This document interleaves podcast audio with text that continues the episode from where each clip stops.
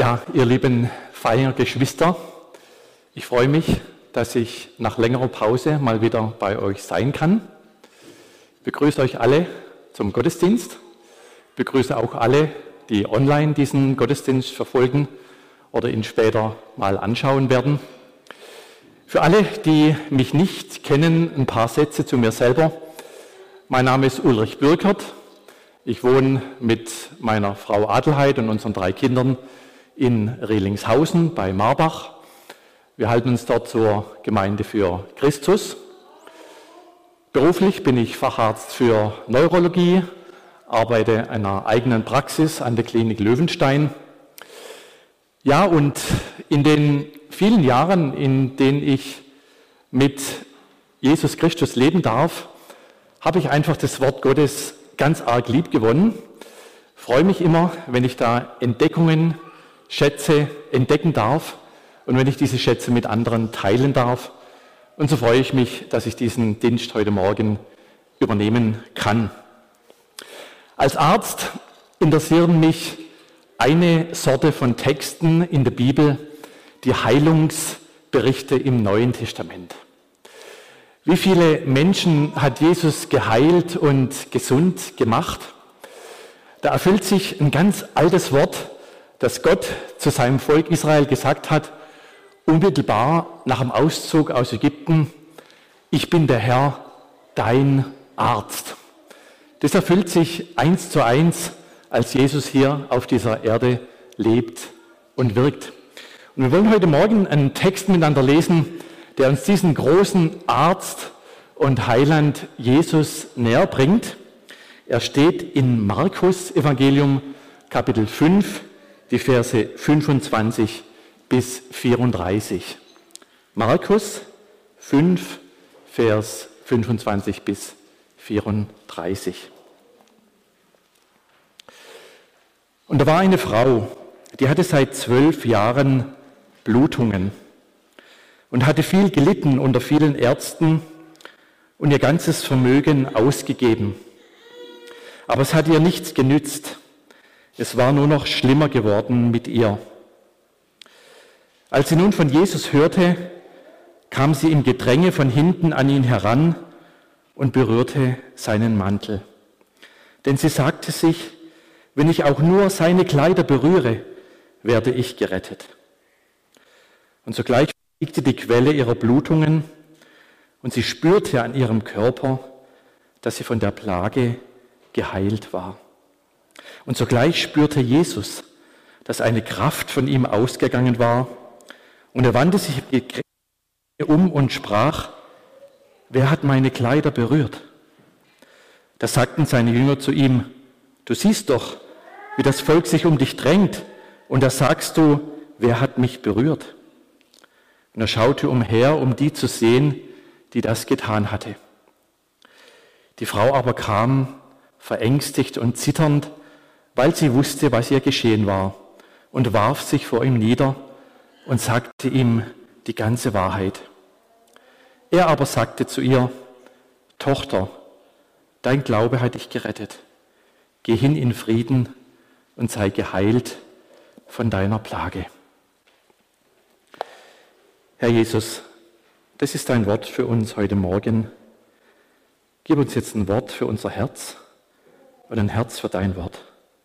Amen. Ja, eine gewaltige Geschichte, die umso mehr Drive und Dynamik gewinnt, wenn man den Zusammenhang beachtet. Jesus befindet sich hier sozusagen auf einem Notarzteinsatz. Nicht vorher ist er mit seinen Jüngern vom Ostufer ans Westufer des Sees Genezareth zurückgefahren.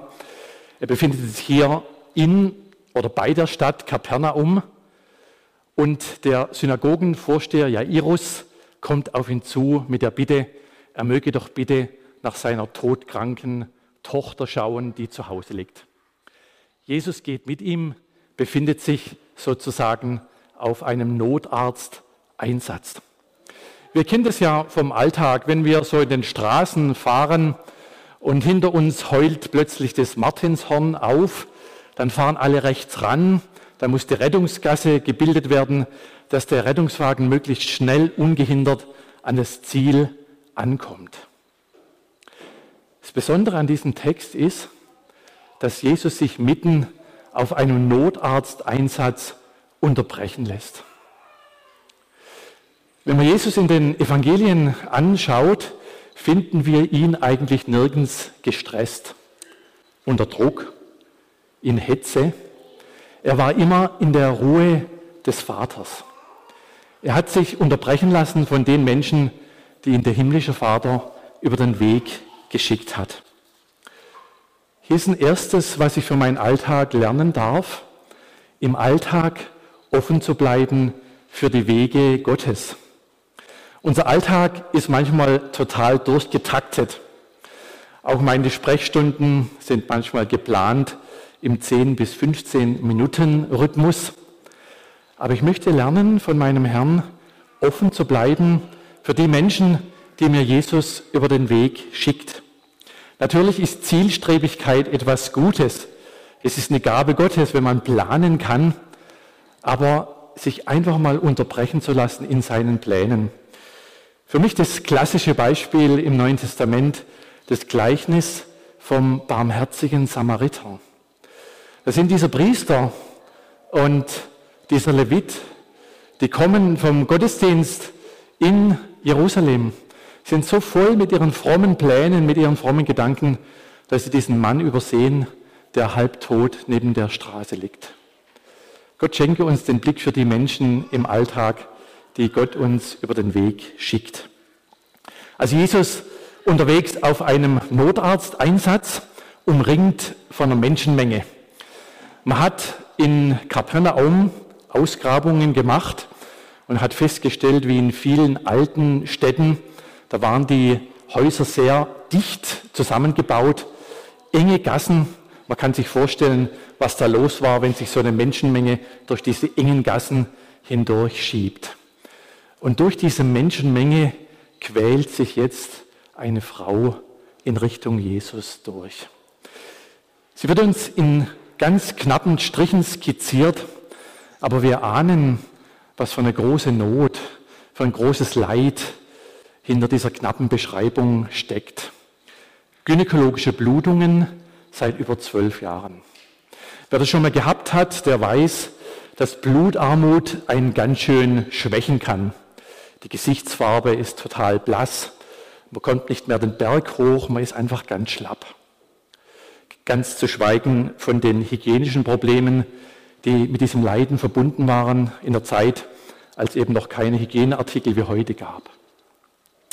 Zwölf Jahre dauert dieses Leiden schon bei dieser Frau. Ich habe mal überlegt, was meine längste Krankheitszeit bisher war. Ich wurde mal im Alter von fünf Jahren von einem Auto angefahren, lag dann drei Wochen im Krankenhaus mit einem schweren Schädelbruch. Meine Eltern durften mich damals nur eine Stunde pro Tag besuchen. Diese Zeit ist mir vorgekommen wie eine halbe Ewigkeit. Aber das ist nichts gegen diese Frau, die seit zwölf Jahren krank ist. Eine chronisch Kranke. Und wer chronisch kranke Menschen kennt, der weiß, dass es ganz schön auf die Psyche gehen kann. Und die psychische Belastung für diese Frau war enorm. Mit wie vielen Ärzten hat sie schon probiert und hat nur gemerkt, es bringt alles nichts, es wird nur noch schlechter. Interessant ist, der Evangelist Lukas berichtet uns diese Geschichte auch. Er war ja auch Arzt. Und er berichtet es ganz offenherzig die Ärzte sind einfach mit ihrem Latein am Ende. Wie viel unangenehme gynäkologische Untersuchungen musste diese Frau über sich ergehen lassen. Bei all dem ist sie arm geworden, hat ihre ganze Habe, ihren ganzen Reichtum für die Ärzte ausgegeben. Wie viel Geld wird auch heute ausgegeben für gesundheitliche Leistungen? Man muss doch manchmal feststellen, es bringt einfach nichts. Die größte Belastung für diese Frau war allerdings eine kultische Unreinheit, die sich aus diesem Leiden ergab. Da müssen wir mal ganz tief ins Alte Testament gehen. Im dritten Buch Mose, da findet sich im alttestamentlichen Gesetz die Vorschrift, dass Frauen während ihrer Menstruation sieben Tage unrein waren. Alles, worauf sie sich setzten, war unrein. Jeder Mensch, der sie berührte, wurde auch vom Gesetz unrein. Es war zunächst einmal gar keine schlechte Anordnung, einfach um Frauen zum Zeitpunkt ihrer Menstruation etwas zu schonen, auch vom hygienischen her. Aber für diese Frau hier war das eine einzige Katastrophe. Sie war ständig unrein und sie machte ständig andere unrein. Das hat sie zu einer vollkommenen Isolation geführt. Sie konnte nicht mehr einkaufen. Sie konnte nicht mehr in die Synagoge gehen. Sie konnte nicht mehr das Wort Gottes hören. Eine zwölfjährige Dauerquarantäne.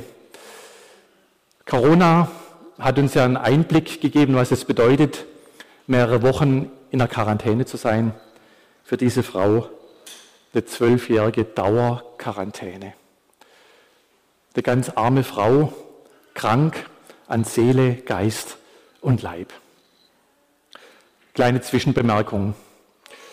Vielleicht denkt jetzt mancher von euch, hm, kann mich gar nicht wiederfinden in dieser Frau. Mir geht es eigentlich gut, ich bin gesund, ich bin im Urlaub. Diese Frau mit ihrer Unreinheit ist ein Bild, wie wir Menschen auf diese Erde geboren werden, voller Unreinheit. Und Jesus sagt uns, diese Unreinheit, die kommt nicht von außen in uns hinein, sondern sie kommt aus dem eigenen Herzen. Jesus sagt, aus dem Herzen kommen eben diese bösen Gedanken, diese Neidgedanken, diese Missgunst, diese Mordgedanken. Und mit diesen Gedanken sind wir nicht nur selber unrein, sondern wir reißen auch andere mit hinein in diese Unreinheit. Diese Frau hört jetzt irgendwie von Jesus.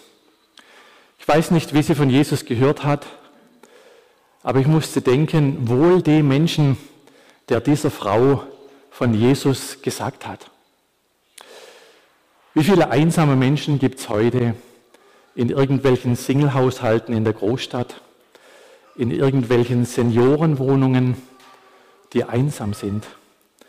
Wer bringt ihnen die Botschaft von dem großen Arzt, von dem Heiland, der auch für sie gekommen ist, zu suchen und zu retten, was verloren ist?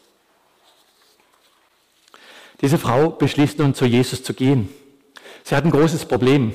Wenn sie das öffentlich macht, dann reißt sie andere mit hinein in ihre Unreinheit. Deswegen wählt sie den Weg des Inkognito der Verborgenheit und sie schleicht sich von hinten an Jesus heran. Sie hat nur ein Ziel. Ich möchte ihn gar nicht selber berühren, sondern nur einen kleinen Zipfel seines Gewandes. Die frommen Juden hatten ja an ihren Gewändern so vier Quasten, vier Säume, es sah aus wie so eine Kordel, die die Menschen an die Gebote Gottes erinnerten. Und da an diesem kleinen Zipfel möchte sie Jesus berühren. Mit dieser Erwartungshaltung sind im Neuen Testament auch andere Menschen an Jesus herangetreten, dass eine Berührung genügt, um geheilt zu werden. Das mutet uns ein bisschen abergläubisch an, aber bei der Frau war es überhaupt kein Aberglaube, sondern ein festes Vertrauen. Im Vers 28, da lesen wir, wenn ich auch nur seine Kleider berühre, werde ich gerettet. Wie ist dieser Glaube, dieses Vertrauen in dieser Frau entstanden? Wir wissen es nicht. Aber die Bibel sagt uns, dass der Glaube aus der Predigt kommt, wo glaubwürdige Zeugen das Evangelium von Jesus Christus glaubwürdig verkündigen, da darf Vertrauen entstehen. Das ist wie beim Patienten, der beim Arzt war und gute Erfahrungen dort gesammelt hat und dann anderen Patienten weitergibt, Mensch, zu dem Arzt, da muss ich gehen, der ist gut. Da geht man mit einer ganz anderen Vertrauenshaltung hin. Manche Leute sagen, ich kann einfach nicht glauben. Aber wo glaubwürdige Zeugen die Botschaft von Jesus glaubwürdig verkündigen, da darf Glauben wachsen. Und ich möchte jemand sein, der anderen eine Hilfe sein kann, Vertrauen zu Jesus zu fassen und möchte ihn da nicht im Weg stehen. Ich habe neu gestaunt, auf wie viel unterschiedliche Art und Weisen Menschen zu Jesus finden. Ich glaube, im Himmel werden uns mal die Geschichten nicht ausgehen, auf welche unterschiedliche Weisen Menschen mit Jesus in Kontakt gekommen sind. Der Esoteriker, der es auch mal mit Jesus probiert, der den Namen Jesus anruft und so mit ihm in Kontakt kommt. Der Moslem, dem Jesus im Traum begegnet. Der Bibelraucher, der Bibelseiten benutzt, um sich Zigaretten zu drehen und beim Lesen dieser Seiten mit Jesus in Kontakt kommt. Ich habe gestaunt, wie kreativ unser Gott ist. Paul Gerhard sagte mal, er hat viel tausend Weisen zu retten von dem Tod. Natürlich gibt es diesen einen Heilsweg Jesus, diese eine Umkehr, diese eine Bekehrung, diese eine Wiedergeburt. Aber wie das beim Einzelnen ist, ist doch bei jedem ein bisschen anders. Ich möchte offen sein, vielleicht auch für manche ungewohnte Wege, die Gott wählt, Menschen zu sich zu führen, vielleicht auch jetzt gerade in dieser Corona-Zeit. Wir sehen hier, was für eine gewaltige Macht Jesus hat. Eine kleine Berührung genügt, um alles anders werden zu lassen. Eine kleine Virusmenge genügt, um Menschen todkrank werden zu lassen. Aber eine kurze Berührung bei Jesus genügt, um ein Menschenleben in eine total andere Richtung zu lenken, auf dem Weg zum Himmel. Eines ist auch hier besonders. Normalerweise ist es so, wenn die Frau jemand anders berührt, wird dieser Mensch unrein. Hier ist es genau umgedreht. Diese Frau berührt Jesus und wird dadurch rein. In dieser Tatsache ist eigentlich das gesamte Evangelium enthalten. Martin Luther hat ja immer wieder von dem fröhlichen Tausch gesprochen. Durch Berührung mit Jesus, durch den Glauben, geht unsere ganze Unreinheit, unser ganzer Schmutz auf ihn über. Er trägt es zum Kreuz. Und durch die Berührung mit ihm geht seine Gerechtigkeit, seine Heiligkeit, seine Reinheit auf uns über. Was ist das für eine gewaltige Botschaft? Durch Jesus werden wir Menschen, die anderen nicht mehr durch die Unreinheit anstecken müssen, sondern durch sein Licht, das er in uns hineingibt.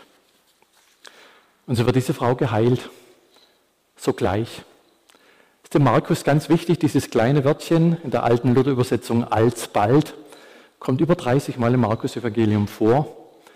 Wenn Jesus handelt, dann geschieht es eben sogleich. Paulus sagt im 2. Korinther 6, 2, jetzt ist die Zeit der Gnade.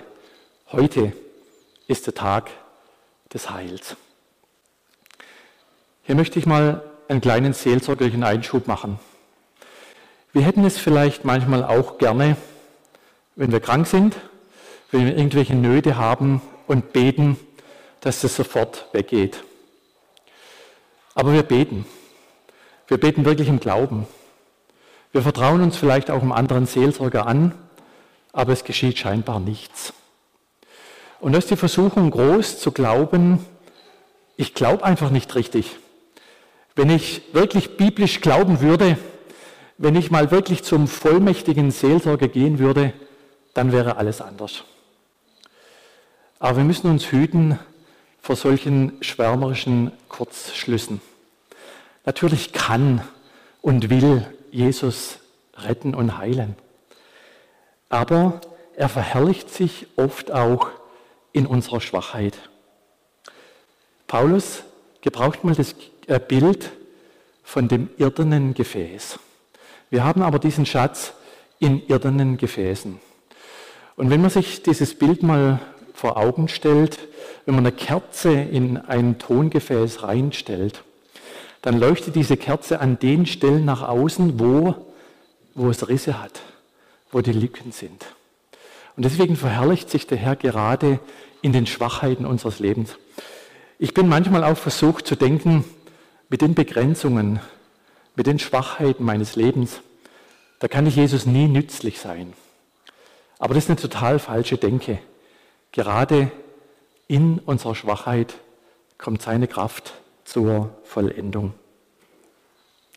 Jetzt könnte man denken, Ende gut, alles gut, die Geschichte ist vorbei, die Frau ist geheilt, kann wieder normal leben und Jesus kann seinen Notarzteinsatz fortsetzen. Aber die Geschichte geht weiter, sie beginnt erst so richtig. Jesus führt die Frau zum biblisch gesunden Glauben. Aber bevor wir weitermachen, gibt es jetzt eine kleine musikalische Ruhepause. Ich möchte ein Stück spielen, das mir in letzter Zeit eingefallen ist. Ich habe es einfach genannt, seine Gnade genügt.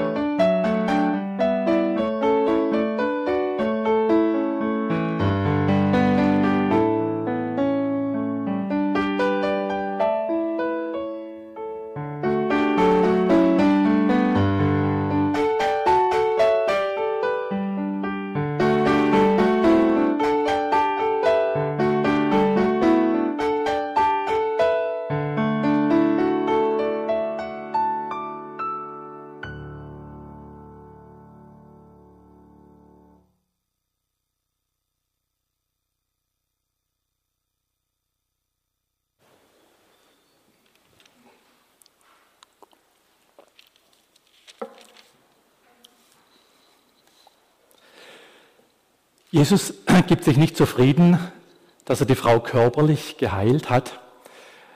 Er will eine persönliche Beziehung mit dieser Frau beginnen und er führt sie zu einem gesunden biblischen Glauben. Und wir werden jetzt noch einige Kennzeichen eines gesunden biblischen Glaubens aus diesem Text entnehmen können. Wir haben ein Kennzeichen schon kennengelernt, ein festes Vertrauen. Diese Frau geht nicht einfach so zu Jesus, sondern sie vertraut, dieser Mann kann mir helfen. Wir haben gesehen, Vertrauen darf dort wachsen, wo glaubwürdige Zeugen das Wort Gottes glaubwürdig verkündigen. Das zweite Kennzeichen eines biblischen Glaubens ist eine persönliche Beziehung zu Jesus.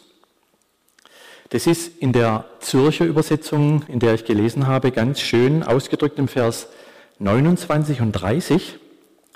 Die Frau spürte an ihrem Körper, dass sie von der Plage geheilt war, und Jesus spürte auch, dass eine Kraft von ihm ausgegangen war. Jesus ist nicht der Schlagersänger, der nach dem Konzert vielen hunderten Fans ein Autogramm gibt und diese Leute gar nicht kennt, sondern er möchte wirklich eine persönliche Beziehung zu diesen Menschen aufbauen. Und deswegen fragt er im Vers 30 in die Menge, wer hat mich berührt? Bei Jesus kann man sich nicht durchmogeln, irgendwie untertauchen in der Masse, sondern da geht alles persönlich. Jesus sagt in der Bergpredigt, der Weg zum Himmel führt durch die enge Pforte. Und an der engen Pforte, da sitzt er selber, er ist die Tür und möchte mit jedem, der da hineingeht, eine persönliche Beziehung aufbauen. Es ist treuherzig, wie die Jünger versuchen, ihrem Meister da zu helfen. Der Lukas berichtet uns, dass da wieder der Petrus der Wortführer war. Meister, du bist hier in einer Menschenmenge und du fragst, wer dich berührt hat. Menschlich gesehen verständliche Frage, aber sie kennen Jesus nicht, der unter Milliarden von Menschen, die auf dieser Erde wohnen, heute Morgen mit dir und mit mir eine persönliche Beziehung pflegen möchte. Es zeigt uns, wie wenig eigentlich die Jünger ihren Herrn verstanden haben, wie sie ihm oftmals keine Hilfe waren, sondern ein Klotz am Bein. Wie oft verstehen wir auch unseren Herrn nicht, sind ihm keine Hilfe. Aber mit diesen Jüngern macht der Herr weiter. Diese Jünger schickt er nach Pfingsten bis an die Enden der Welt. Deswegen lasst uns in der Schule Jesu bleiben und er wird auch unser Leben zu seiner Ehre gebrauchen. Jesus bleibt fest und er sieht sich um nach dieser Frau. Jesus sieht die Frau. Das ist so ein roter Faden, der sich durch die gesamte Bibel von vorne bis hinten durchzieht. Gott und Gott, der uns sieht. Es gibt zwei prophetische Bücher in der Bibel, wo Menschen Visionen von Gott haben. Und da wird uns Gott beschrieben als ein Wesen, das vorne und hinten voller Augen ist. Es mutet uns etwas grotesk an, aber da wird eine wichtige Eigenschaft Gottes beschrieben. Gott sieht uns. Das hat Hagar erlebt, die Magd von Abraham und Sarah. Da gab es ja ständig Zoff zwischen Hagar und Sarah und später zwischen den Kindern. So wurde sie in die Wüste geschickt. Und da sitzt sie nun in der Wüste und wartet auf den Tod. Aber Gott zeigt ihr einen Wasserbrunnen, eine Oase. Und dann betet sie, Gott, du bist ein Gott, der mich sieht. Gott sieht auch uns heute Morgen in unserer Not, in allem, was wir sind und haben. Nächstes Kennzeichen eines biblischen Glaubens, Ehrfurcht und Anbetung. Die Frau fällt zitternd vor Jesus nieder. Warum fällt sie zitternd vor Jesus nieder? Ist ja klar, jetzt kommt die Wahrheit ans Licht. Jetzt wird offenbar, wie krank sie ist, wie sie andere in die Unreinheit mit hineingerissen hat, wie sie sich ihre Heilung von hinten inkognito erschlichen hat. Aber sie zittert auch vor Jesus. Was ist das für ein Mann? wo eine einzige Berührung genügt, um alles anders werden zu lassen. Das ist die gleiche Frage, die sich die Jünger gestellt haben nach der Stillung des Sturms. Wer ist der? Auch Wind und Meer sind ihm gehorsam. Es ist doch eine Frage, die uns heute Morgen auch ganz neu gestellt werden darf. Wer ist dieser Jesus, bei dem die kleinste Berührung genügt, um alles anders werden zu lassen? Weiteres Kennzeichen eines biblischen Glaubens, wahrhaftig zu werden. Diese Frau fällt nieder und sagt Jesus die ganze Wahrheit. Sie sagt ihm die ganze Wahrheit über ihre zwölfjährige Leidenszeit, über ihre Unreinheit oder was sie sonst noch alles bekannt hat. Zur ganzen Wahrheit gehört nach der Bibel auch die Erkenntnis, dass wir eben wirklich verloren und verdorben sind. Das bekennt sie vor Jesus und den anderen Menschen. Es ist so befreiend, dass wir bei Jesus wahrhaftig werden dürfen. Wir schauspielern oft in unserem Alltag, im Beruf, vielleicht auch in der Gemeinde, vielleicht auch in der Familie. Bei Jesus darf ich wirklich authentisch, wahrhaftig werden. Und die Wahrheit ist, wir sind Bettler. Wir sind nichts ohne ihn. Ohne ihn können wir nichts tun. Ohne ihn sind wir wie ein Blatt im Wind, hilflos den Strömungen der Zeit ausgeliefert. Ich möchte bei Jesus täglich die Wahrheit über mich selber und über ihn erkennen. Denn er ist barmherzig, gnädig, geduldig und von großer Güte. Johannes sagt, wenn uns unser Herz verdammt, dann ist er größer als unser Herz und er kennt alle Dinge. Es folgt ein weiteres wichtiges Kennzeichen eines biblischen Glaubens, ein öffentliches Bekenntnis. Bislang war die Frau verborgen in der Masse, aber jetzt wird sie öffentlich. Biblischer Glaube ist natürlich zunächst mal etwas, was ganz tief im Herzen verborgen ist. Und wir müssen uns hüten, ein letztendliches Urteil über den Glauben anderen, anderer abzugeben. Aber biblischer Glaube ist immer etwas auch, was öffentlich bekannt wird vor den Menschen.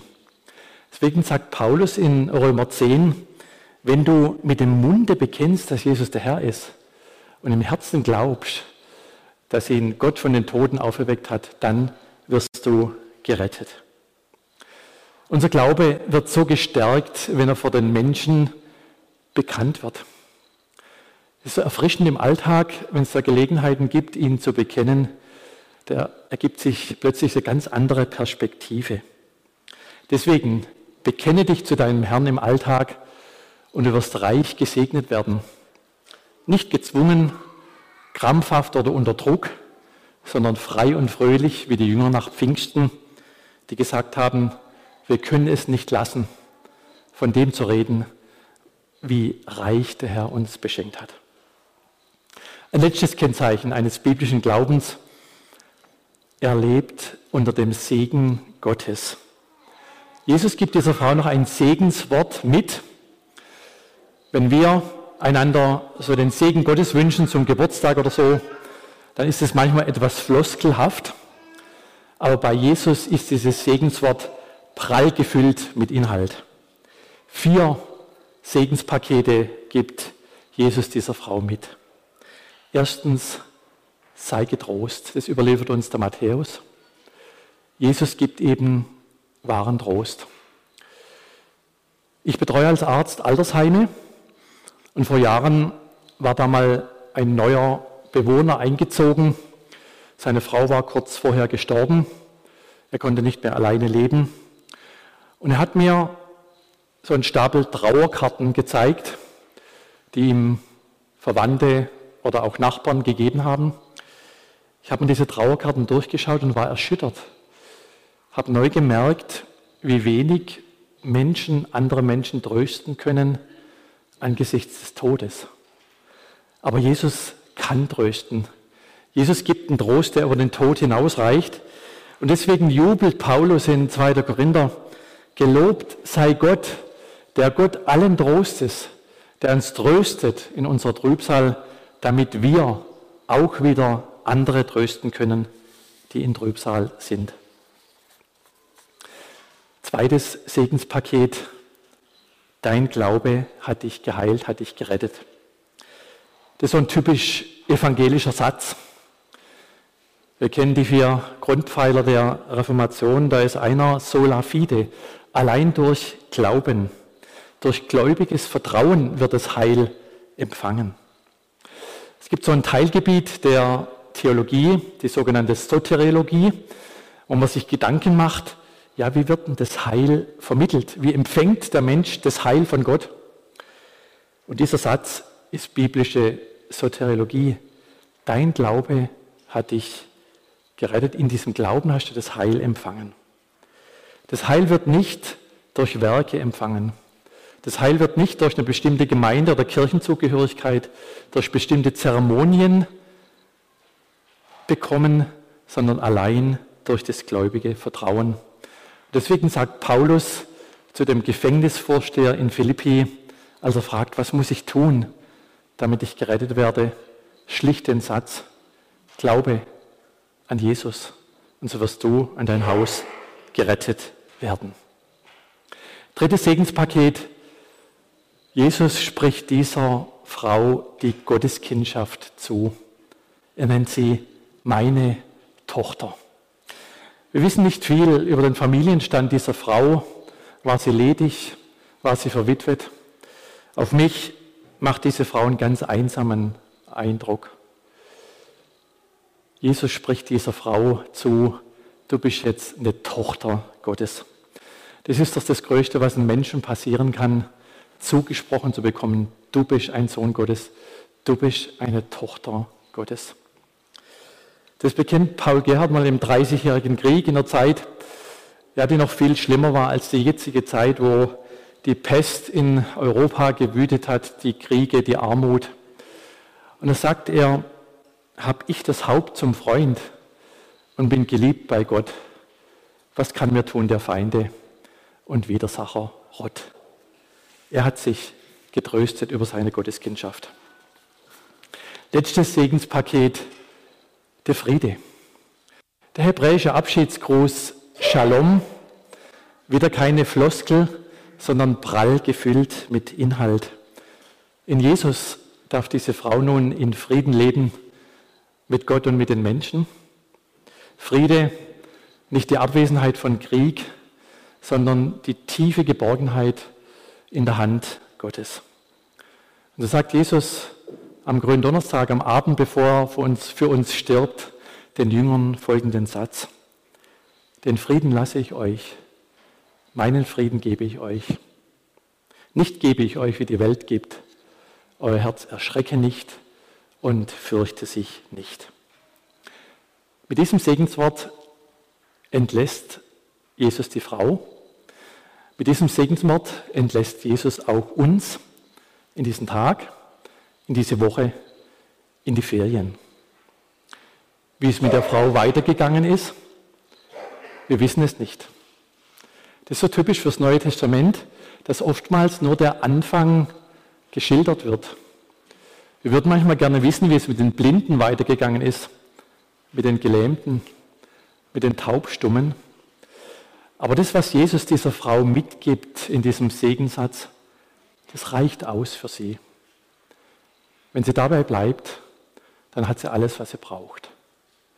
Und wenn man sie Jahre später gefragt hätte, die Frage, die Jesus mal seinen Jüngern gestellt hat, willst du auch weggehen? Dann hätte sie ganz gewiss mit Petrus geantwortet, Herr, wohin soll ich gehen? Du hast Worte des ewigen Lebens und ich habe erkannt und geglaubt, du bist der Sohn Gottes. Amen. Lasst uns miteinander beten. Herr Jesus, hab herzlichen Dank für dieses Wort, das wir heute Morgen jetzt betrachten konnten. Wir danken dir, dass dir alle Gewalt gegeben ist im Himmel und auf Erden. Was bist du für ein großartiger König und Herr? Eine Berührung mit dir genügt, um ein Menschenleben total anders werden zu lassen. Danke, dass du eine persönliche Beziehung zu uns willst. Danke, dass du gekommen bist, um uns zu erlösen von aller Unreinheit. Danke, dass du uns deine Reinheit und deine Gerechtigkeit schenkst. Dass du uns zu Menschen machst, die nicht Unreinheit, sondern dein Licht weiterstrahlen. Hilf uns, Herr Jesus, im Glauben zu wachsen. Lass uns wahrhaftig sein. Lass uns täglich die Wahrheit über uns und über dich entdecken. Und hilf uns, dich fröhlich und frei zu bekennen, auch vor den Menschen. Danke, dass wir in deinem Segen in diesen Tag gehen dürfen, in die neue Woche, in die Ferien, getröstet von dir, als deine Kinder, im Glauben heil geworden, in deinem Frieden. Und dein Friede, der höher ist als alle Vernunft, der bewahre unsere Herzen und Sinne in dir. Amen.